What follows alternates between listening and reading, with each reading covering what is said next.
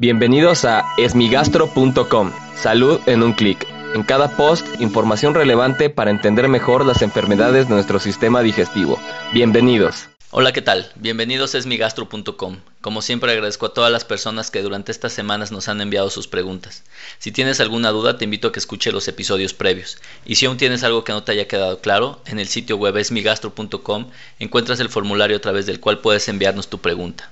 La pregunta de hoy la envió Luis y hace una pregunta que probablemente sea una de las más frecuentes pero que nadie quiere realizar y es cuál es el tratamiento para los gases intestinales. Lo primero que tenemos que saber es por qué están ocurriendo estos gases intestinales, es decir, si el paciente tiene diarrea o estreñimiento, si tiene distensión, pero es muy importante saber si hay algo que los esté condicionando, es decir, algún tipo de alimento, incluso algunos medicamentos pueden condicionar gases, o si alguna condición en particular les incrementa los gases, como puede ser el estrés, la falta de actividad física o la falta de hidratación. No es infrecuente que incluso el consumo de fibra favorezca la producción de gas, ya que se favorece la destrucción de los nutrientes por medio de la fibra que almacena algunas bacterias que pueden favorecer la producción de gas. Lo primero que tenemos que saber es que el gas o la producción de gas es algo normal en todos los seres humanos. Se estima que aproximadamente todos los seres humanos podemos producir hasta medio litro de gas al día y por ende este gas va a tender a salir. Sin embargo, en algunas condiciones esto puede ser un problema importante y se observa primordialmente en las personas que tienen síndrome de intestino irritable o que tienen mala absorción de nutrientes por ejemplo, en aquellas personas que tienen insuficiencia pancreática, enfermedad celíaca, intolerancia a la lactosa, entre otras. Esto se debe a que los nutrientes no son absorbidos adecuadamente en el intestino delgado, pasan al colon y las bacterias que se encuentran en el colon los fermentan y de esta manera producen gas que por lo general es gas metano, el cual tiene un olor bastante desagradable. En algunas ocasiones, las personas con síndrome de intestino irritable pueden tener gas independientemente de lo que coman o de lo que hagan o de lo que ocurra.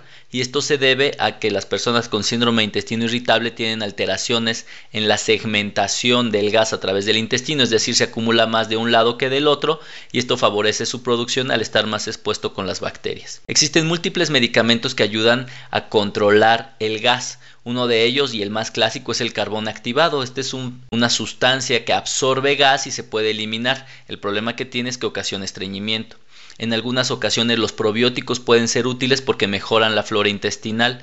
En algunas ocasiones algunos medicamentos como la simeticona o la dimeticona pueden ayudar a reducir la producción de los mismos. Incluso los procinéticos que pueden acelerar el movimiento intestinal evitan que se fraccione el gas en algunas partes del intestino y de esta manera se reduce su producción. Sin embargo, en aquellas personas que tienen mala absorción intestinal, como en los casos de intolerancia a la lactosa, insuficiencia pancreática, enfermedad celíaca o sobrecrecimiento bacteriano, por ejemplo en las personas con diabetes, es muy probable que únicamente a través de la restricción alimentaria se puedan detener la producción de gas. Por lo tanto, para evaluar adecuadamente y dar un tratamiento preciso se requiere una evaluación médica para poder conocer la causa y de esta manera tratar de mitigar este molesto síntoma. Muchas gracias a Luis por enviarnos sus preguntas.